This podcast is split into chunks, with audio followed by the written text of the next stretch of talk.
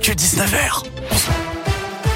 Et à la une, ce jeudi, cet incendie ce matin dans une résidence étudiante. Les pompiers sont intervenus vers 9h30 dans un bâtiment du Crous, rue Étienne Dolé. Une studette était en feu au deuxième étage.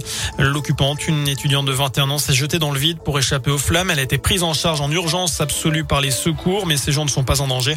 Trois personnes ont été hospitalisées pour de légères intoxications dues aux fumées. Une cinquantaine de personnes évacuées.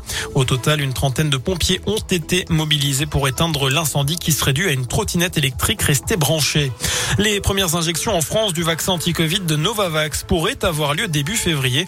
C'est le cinquième à avoir été approuvé dans l'Union européenne, mais son utilisation dans le pays est conditionnée à l'avis de la Haute Autorité de Santé. Il est attendu dans les jours qui viennent, selon le ministère de la Santé. La France doit recevoir 3 200 000 doses au premier trimestre. Elle a posé une option pour la même quantité au semestre suivant.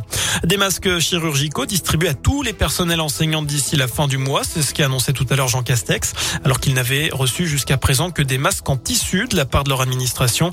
Notez également que le Haut Conseil de la Santé publique doit rendre son avis demain sur la généralisation ou non des masques FFP2 plus filtrants et principalement destinés actuellement aux soignants. En bref, on vient de l'apprendre, le Modem et l'UDF ont été mis en examen en décembre pour complicité et recel de détournement de fonds publics. C'est dans l'enquête sur des soupçons d'emploi fictif d'assistants parlementaires d'eurodéputés centristes.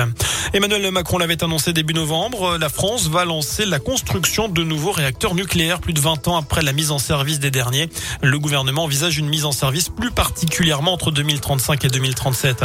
Enfin, c'est officiel, Gabriela Papadakis et Guillaume Cizeron ne participeront pas au championnat d'Europe de patinage artistique en Estonie. Ils débutent en fin de semaine. Le duo clermontois a décidé de renoncer en raison de la crise sanitaire en vue notamment des Jeux Olympiques prévus dans moins d'un mois. Voilà pour l'essentiel de l'actualité. Passez une très bonne soirée. Merci beaucoup.